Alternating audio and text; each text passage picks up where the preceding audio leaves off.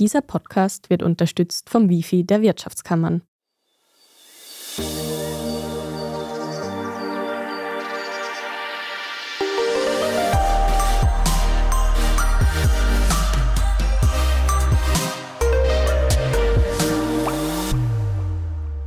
Willkommen zu Besser Leben, der Standard-Podcast zum Glücklichwerden. Ich bin Franziska Zeudel. Ich bin Selina Thaler. Und heute geht es ums Basteln und ums Heimwerken. Ersteres haben die meisten Leute seit ihrer Kindheit nicht mehr gemacht. Zweiteres machen die Leute nicht, weil sie glauben, sie können es nicht. Ja, und gerade was das Heimwerken angeht, wir haben ja einen, ich nenne ihn jetzt mal Heimwerkerkönig in der Redaktion. Der Guido Glusic, mit dem wir gesprochen haben, hat uns auch ein paar Tipps mitgebracht und auch sehr unterhaltsame Anekdoten aus seiner Erfahrung. So viel vorweg, er hat noch alle Finger. Also er kann es wirklich. Aber Selina, fangen wir mal mit der Theorie an. Warum sollten wir mehr basteln und heimwerken? Weil es Spaß macht, in der Regel. Und weil es uns gut tut, mit den Händen zu werkeln. Das kann sehr heilsam sein und das belegen auch Studien. Also Basteln und Heimwerken schütten Glückshormone aus und führen ganz allgemein zu mehr Wohlbefinden und Zufriedenheit. Das kann also auch unsere Psyche schützen und unterstützen, wenn wir solchen Tätigkeiten nachgehen. Das hat auch jetzt eine aktuelle Untersuchung unter 70.000 Britinnen und Briten in der Corona-Pandemie gezeigt. Wer von diesen Versuchspersonen täglich eine halbe Stunde oder mehr mit künstlerischen Aktivitäten wie Lesen, Musik hören oder eben basteln nachgegangen ist, war weniger depressiv und ängstlich und eben zugleich zufriedener mit dem Leben. In der Pandemie dürften auch mehr Menschen Zeit für Do-it-yourself angewendet haben. Also man hat ja auch auf Social Media irgendwie etliche Bastelprojekte oder sonst den neuen gestrickten Pulli oder so gesehen. Es wurde nicht nur gebacken und zeigen auch eben Studien, dass da einfach mehr Zeit dafür aufgewendet wurde. Aber insgesamt gibt es jetzt noch nicht massenhaft Studien zum Basteln und Heimwerken. Aber es gibt eben auch welche in Bezug auf Ergotherapie. Das ist so eine Form der Therapie, wo Menschen nach Krankheiten zum Beispiel wieder ins Leben begleitet werden und die basteln auch sehr viel mit den Menschen. Also da kann man auch viel auf den Alltag dann übertragen mit Basteln. Ja, also da gibt es jetzt noch nicht so viele Studien, aber es gibt zum Beispiel auch Forschende, die überlegen, dass zum Beispiel die Benefits von Kreuzworträtseln oder Meditation auch sehr ähnlich sind wie die von jetzt so Do-it-yourself-Tätigkeiten. Und was macht Do-it-yourself jetzt ganz konkret mit uns? Also es bringt Ruhe und Gelassenheit. Es kann uns, gerade so mit den Händen zu arbeiten, kann uns sehr entspannen, weil sich der Fokus verlagert. Also oft können wir uns ganz gut ablenken, wenn wir eben gestresst sind. Wir können in diese Tätigkeit versinken oder Grübeleien vergessen. Also ich kenne das so vom Stricken, also ich oute mich jetzt, dass man da eben so wirklich so hinein versinkt und das ja auch so eine repetitive, so eine wiederholende Aktivität ist und das liest man eben auch sehr viel in den Studien. Das liegt auch daran, dass einfach das parasympathische Nervensystem, also unser Ruhemodus, durch diese wiederholenden Bewegungen aktiviert wird. Es ist auch ein gewisses langsameres Tempo oder man nimmt sich zumindest die Zeit dafür, das heißt, das kann alles einem gestressten, überarbeiteten Hirn auch helfen, sich zu beruhigen. Und das zeigt sich auch in Studien, dass einfach so kreative Betätigung signifikant den Stress reduzieren kann. Und eben, es ist dieser Flow, der sich sehr gut anfühlt. Da hatten wir auch eine Folge dazu.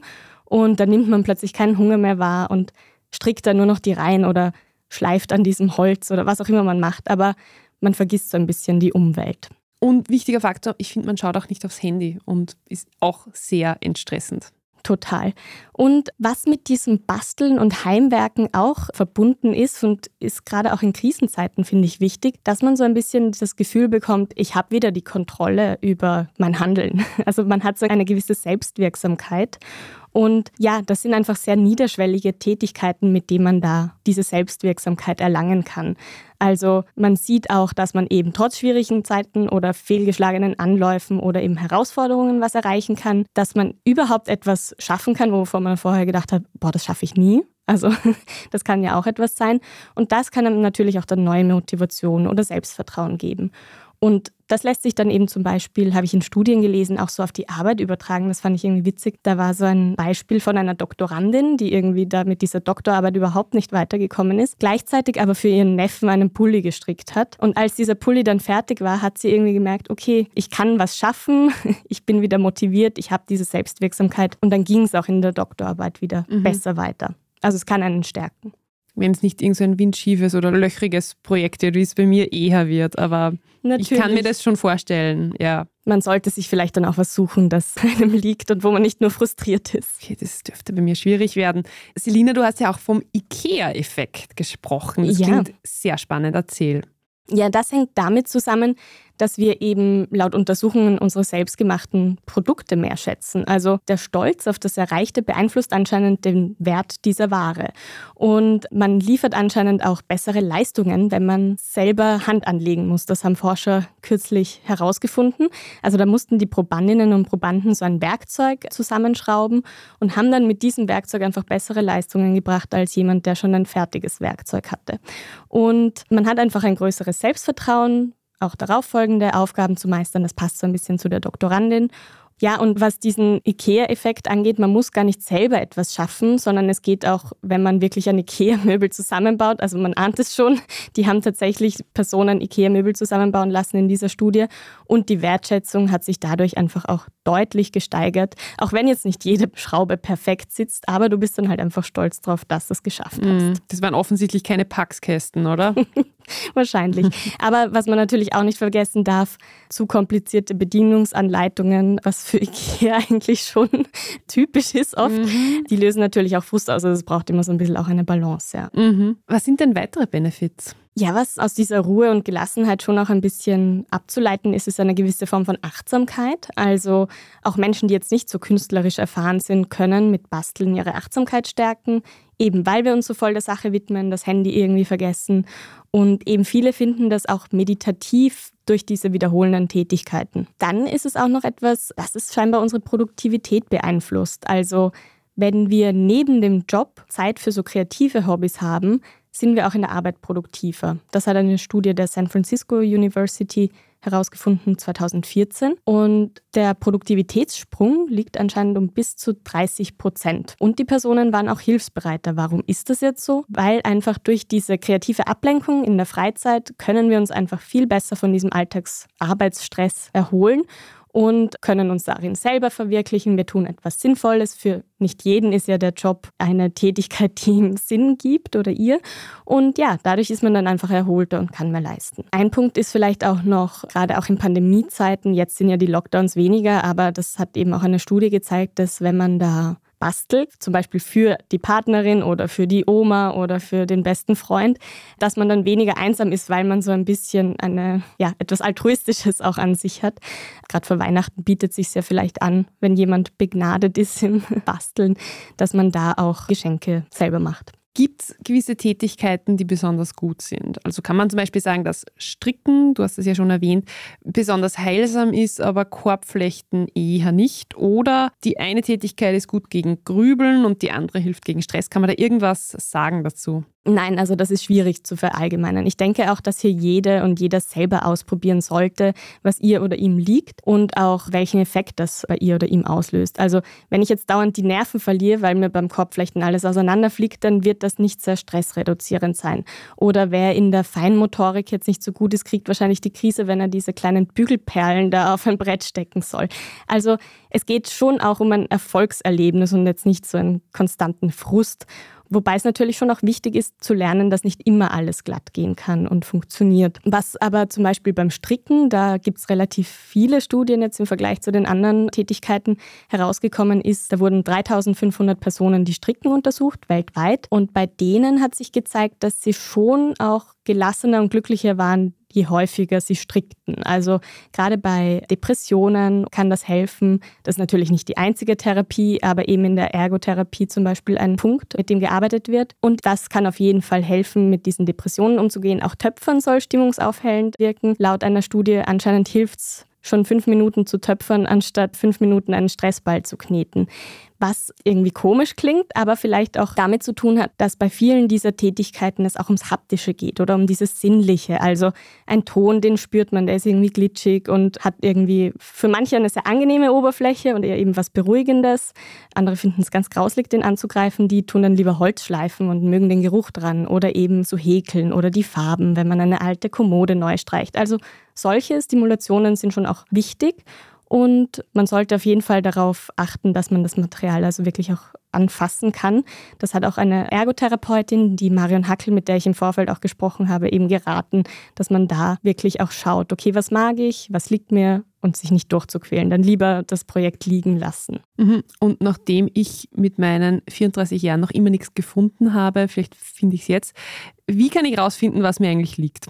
Ich würde sagen, tatsächlich ein bisschen so wie im Sport, ausprobieren und dann wirklich schauen, was macht mir Spaß. Eben, dass man nicht das Gefühl hat, man muss das jetzt machen, weil die Ergotherapeutin hat mir zum Beispiel auch erzählt, dass wir oft die Dinge nicht gerne tun, bei denen wir zum Beispiel als Kind schon gemeint haben, wir müssen das machen, um den Erwartungen der anderen gerecht zu werden. Also wenn irgendwie jemand in der Familie gesagt hat, ja, aber ein Mädel muss schon Socken stopfen können oder der mhm. Mann soll irgendwie das Haus reparieren können. Also mhm. Also solche Dinge, und man denkt sich so, uh, mhm. das entspricht mir gar nicht. Also das kann sein, dass man da irgendwie so merkt, so als Kind habe ich das schon gar nicht gerne gemacht. Mhm. Vielleicht gibt es aber auch eine Tätigkeit, die man als Kind sehr gerne gemacht hat und die man jetzt wieder aufnimmt. Man kann sich aber auch so ein bisschen herantasten, habe ich mir überlegt. Also dass man zum Beispiel sagt, okay, ich mache die Weihnachtsgeschenke alle selbst. Das kann jetzt vielleicht sehr groß wirken, eben für jemanden, der jetzt. Klingt für meine Familie gerade wie eine Drohung, glaube ich. Aber man kann zum Beispiel auch, ich weiß nicht, vielleicht zeichnest du ja gerne Weihnachtskarten basteln oder die Geschenkverpackung selber machen. Auch nicht. ich wickle immer alles in den Standard ein. Also den kann man zum Beispiel noch mit Kartoffeldruck verschönern ist aber vielleicht auch ein bisschen wirr fürs Auge. Man kann aber auch, weiß nicht, alte T-Shirts oder Hemden mit dieser japanischen Falttechnik, Furoshiki heißt die, falls wer googeln will, ebenso einwickeln. Also das bindet man dann, wäre zum Beispiel auch eine Möglichkeit. Ich glaube eben wichtig ist, sich auszuprobieren und eben auch einzugestehen, wenn es nichts für einen ist. Und eben auch ein Projekt dann unfertig zu lassen. Können auch nicht viele, aber ist vielleicht auch ein Lernprozess, da kein Lebenswerk draus zu machen. Und wie gehe ich es jetzt am besten an? Hast du da irgendwelche Tipps? Ja, simpel, wobei das natürlich auch immer sehr subjektiv ist, was man jetzt simpel findet und was nicht. Was ich gelesen habe, ist, dass gerade Garn und Wolle für viele so ein ganz angenehmer Startpunkt ist, auch weil sie einen Bezug dazu hatten, eben weil sie es in der Volksschule schon mal gelernt haben und grandios gescheitert sind. Oder das Häkeln jetzt mit der Oma verbindet und diesen Häkeldeckchen im Wohnzimmer, ob man die jetzt toll findet oder nicht, aber es hat vielleicht einen gewissen Bezug, wo man denkt, wenn ich stricke, dann fühle ich mich verbunden mit irgendwem. Abgesehen von Häkeln oder Stricken kann man natürlich auch Zeichnen, Malen, mit Ton oder mit Holz arbeiten, mit Perlen, Pappmaché, mit Papier, Filz, Stoff. Also es gibt eigentlich unheimlich viel. Es gibt auch auf Pinterest und YouTube ganz viele Anleitungen. Was ich da noch vielleicht einen spannenden Punkt finde, da wird immer alles so dargestellt, als könnte man jetzt in fünf Minuten das beste Projekt machen. Das ist vielleicht auch ein bisschen gelogen, muss ich sagen. Also da sollte man sich vielleicht auch nicht zu viele Hoffnungen machen und auch wirklich mal schauen, sich inspirieren lassen und jetzt nicht das Gefühl haben, ich muss eins zu eins dasselbe machen. Deshalb wäre auch so ein Tipp noch, sich von der Perfektion zu verabschieden. Also Basteln, jetzt vielleicht unabhängig von den Weihnachtsgeschenken, sollte mehr ums Erlebnis als ums Ergebnis gehen. Vielleicht sieht der Guido das ein bisschen anders, was das Heimwerken angeht, weil es muss ja schon auch dann gut ausschauen als Heimwerker oder zumindest das Rohr dicht sein oder so. Aber gerade wenn man jetzt erst anfängt, sollte man wirklich sich vom Perfektionismus verabschieden und eben nicht erwarten, dass man jetzt, weil man etwas zum ersten Mal macht, das auch auf Anhieb können muss. Genau. Aber ich finde auch, dass das gar nicht so leicht ist, diese hohe Frustrationstoleranz da aufzubauen. Also ich habe mal so einen Töpferkurs gemacht und das war ganz schön schwierig, eben damit klarzukommen, dass der ganze Ton mir irgendwie nur um die Ohren fliegt und nicht auf dieser Scheibe bleibt. Aber ja, der Perfektionismus hat mich auch nicht weitergebracht dann. Bin mir relativ sicher, dass Guido das anders sieht. Ich glaube, der ist ein totaler Perfektionist. Bin schon gespannt drauf. Ja, deshalb sollte man vielleicht auch Geduld mit sich haben. Irgendwann hat man auch keine Geduld mehr, wenn es einen die ganze Zeit aufregt und man nur Fehler macht. Das ist normal.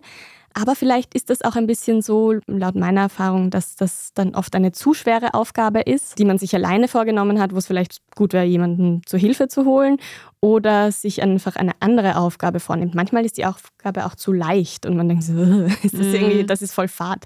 Also man sollte so ein bisschen eine mittelschwere Aufgabe suchen, an der man auch wachsen kann, wo man auch Fortschritte sieht. Mhm. Ein bisschen wie beim Sport auch. Mhm. Wenn du irgendwann stagnierst, hast du das Gefühl, äh, das ist fad. Ja, also nicht gleich einen Marathon vornehmen, erstmal zehn Kilometer. Genau. Und dann, also auch ähnlich wie im Sport, kann es helfen, sich eine Community zu suchen, mit denen man dann bastelt.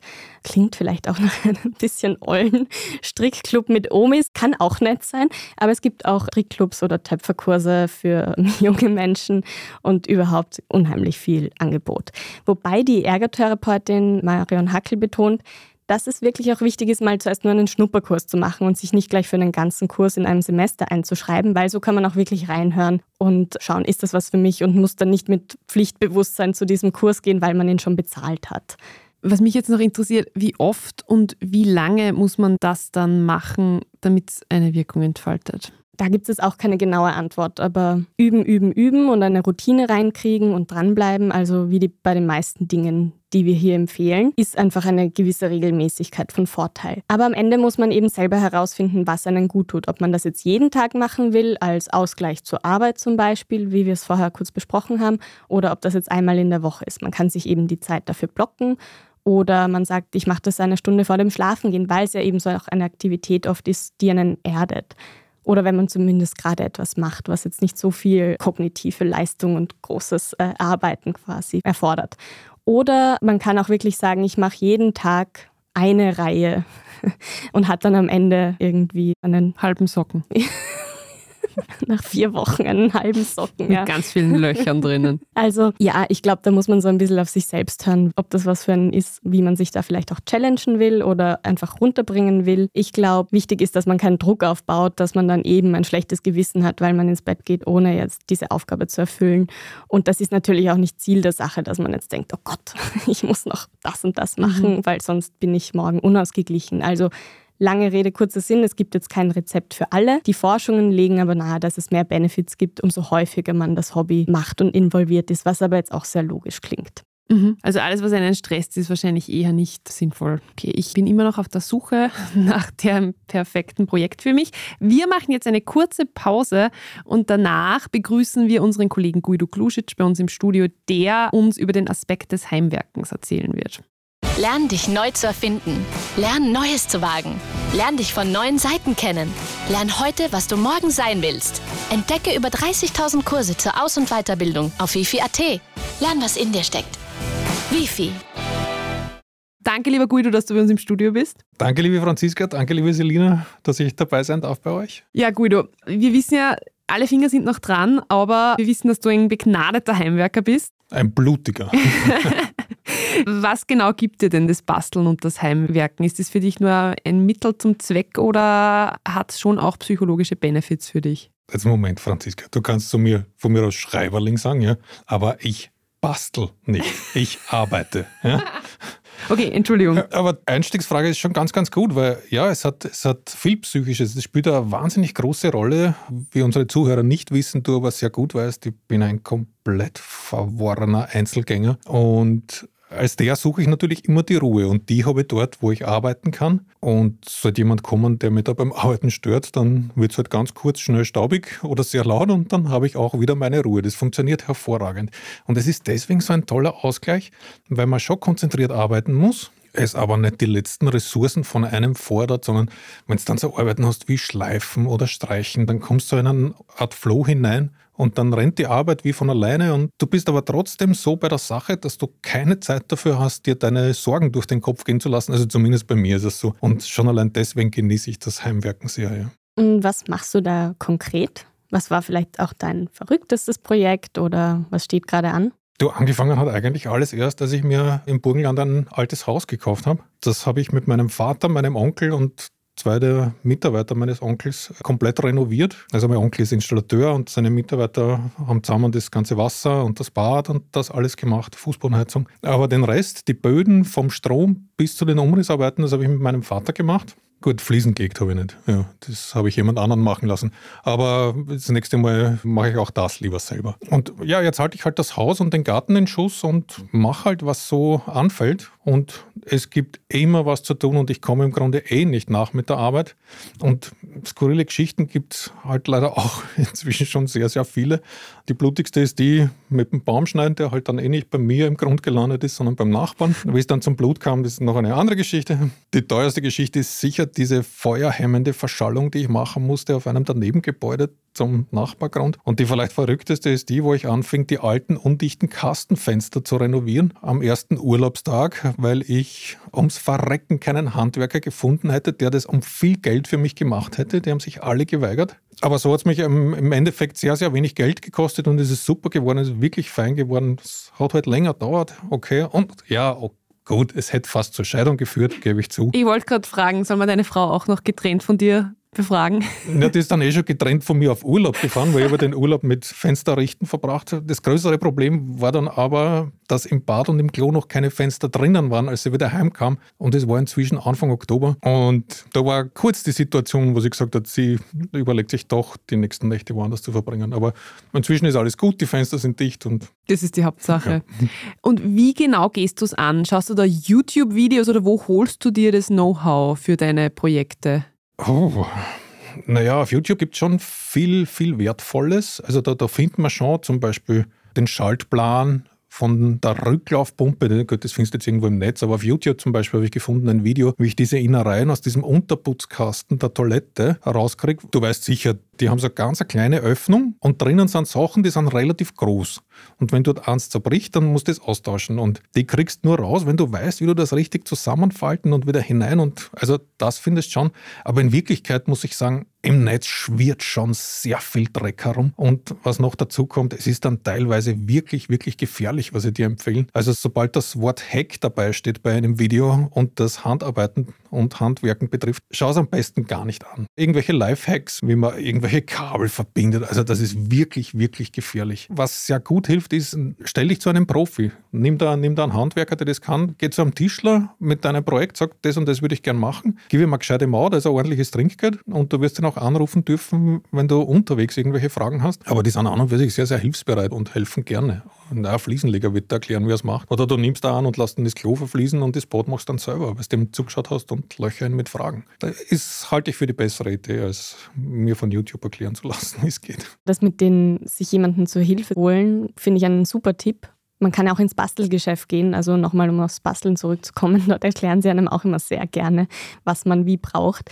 Aber was ich mich schon auch frage, Guido, ist, kann das jetzt wirklich jeder dieses Heimwerken? Gibt es so ein gewisses handwerkliches Talent? Naja, also ich gehe jetzt einmal von kleinen Reparaturarbeiten aus, mit denen fängt man für gewöhnlich an. Jetzt habe ich eher drum vor mir, das ist eh schon hin. Also wenn ich das jetzt auseinander nehme und versuche das zu reparieren, schlimmer wird es ja nicht mehr. Notfalls muss ich es wirklich neu kaufen und habe halt eine Stunde Zeit verdammt. Also ich kann nur jedem empfehlen, fangt an und probiert es. Oder was sehr, sehr dankbare Arbeit ist, du hast jetzt irgendwo von der Oma oder vom Onkel noch irgendein altes Möbelstück, das eigentlich hässlich ist, aber praktisch na, dann nimm's her und mach was Neues draus. Und da brauchst du jetzt nicht super lang planen, sondern fangst abbeizen an, schleifst und du hast den, je nachdem, welches Projekt du vorhast, in zwei Stunden oder in zwei Wochen, hast wirklich ein tolles Kastel, mit dem du Freude hast. Mhm. Just do it. Sehr schöner Tipp. Gibt es sonst noch irgendwelche Tipps? Also jetzt zum Beispiel, welches Equipment sollte man zu Hause haben? Was braucht man unbedingt, was eher nicht? Also was man an Werkzeug unbedingt braucht, ist alles und teuer. Also gibt es überhaupt keine Diskussion.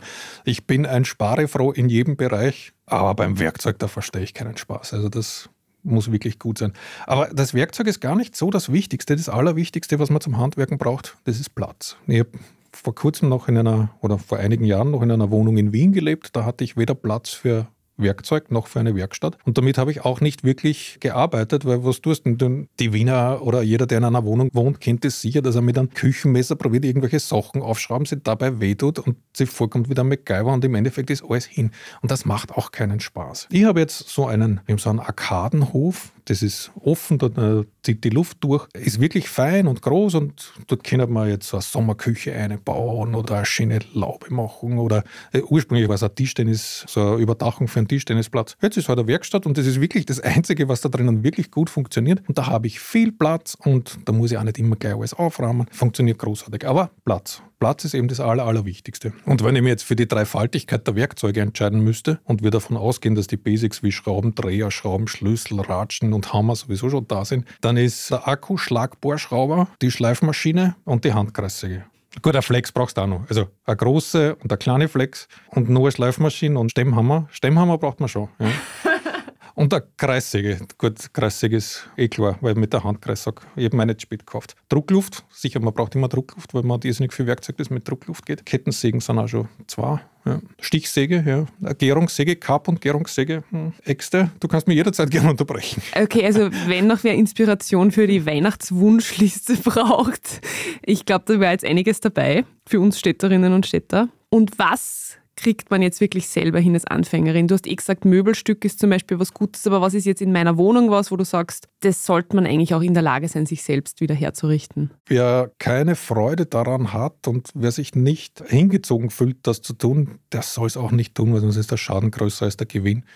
Wenn ich jetzt da zehn Stunden dafür brauche, dazu ein Spezialwerkzeug brauche und nur klumpert und dann ist erst alles hin, dann kostet mich das viel, viel mehr, als wenn ich dort einen Profi zehn Minuten hinstehe und der macht es.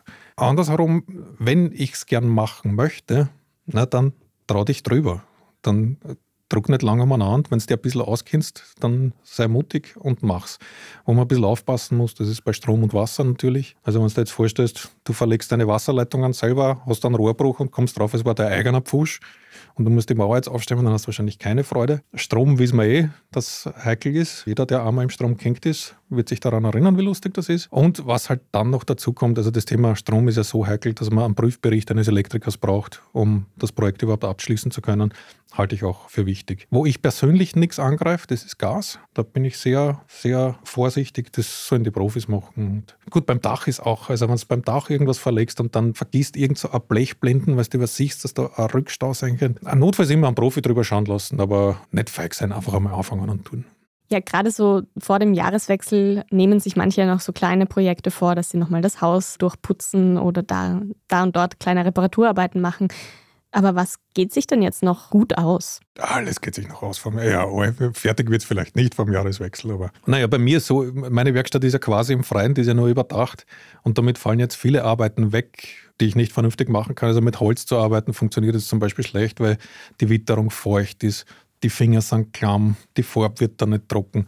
Das kann ich jetzt alles vergessen. Also wenn man eine große Werkstatt hat, die beheizt ist, mit einem ordentlichen Kühlschrank, mit viel Bier drin, dann kann man jetzt seine Projekte einfach weiterlaufen lassen und, und vielleicht auch schon das vorbereiten, was man im Frühjahr braucht. Ich mache jetzt die Arbeiten, die ich eh im Sommer noch weniger machen will als jetzt. Das sind zum Beispiel die Abflussrohre reinigen. Das kann man jetzt Bautschat machen mit Chemie, die wir dann in der Umwelt haben, oder man macht es mit ein bisschen mehr Aufwand mechanisch, putzt diese Rohre sauber durch und dann hat man bis zum nächsten Winter wieder Ruhe. Neue Silikonfugen ziehen. Man weiß eh, die Silikonfugen ist schon seit zwei Jahren hin, na dann her mit der Tuben, das nachgezogen, fertig.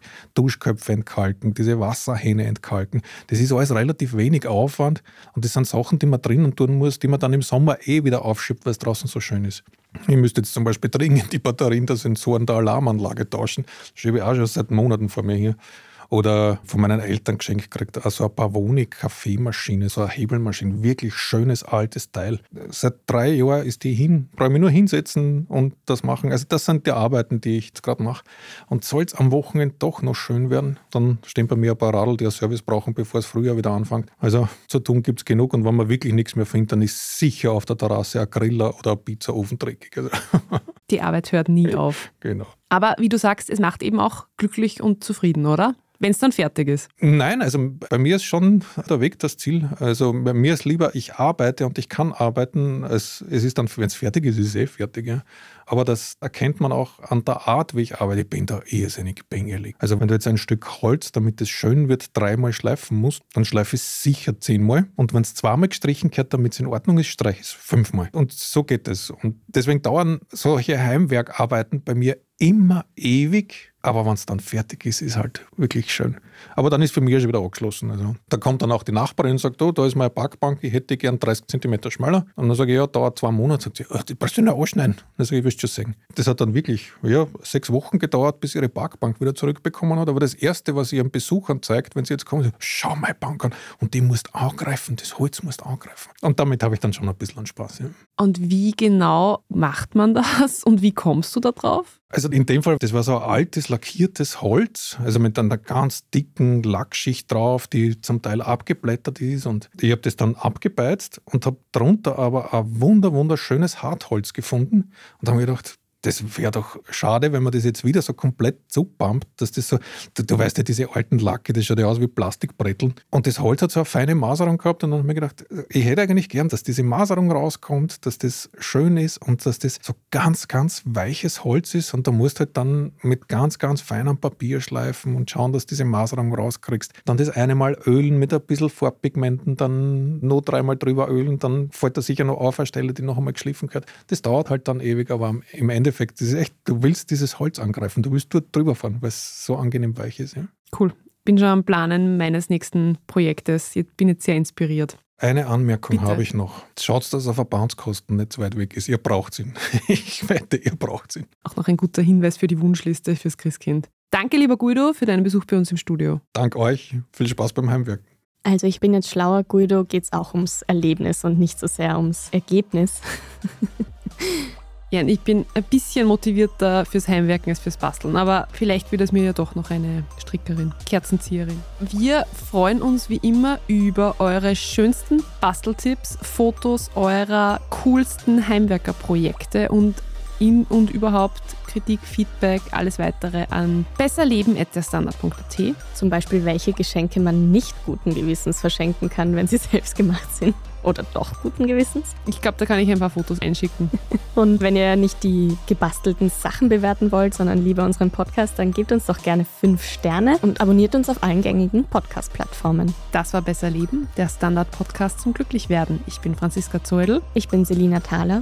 Diese Folge wurde produziert von Christoph Krubitz. Baba. Ciao.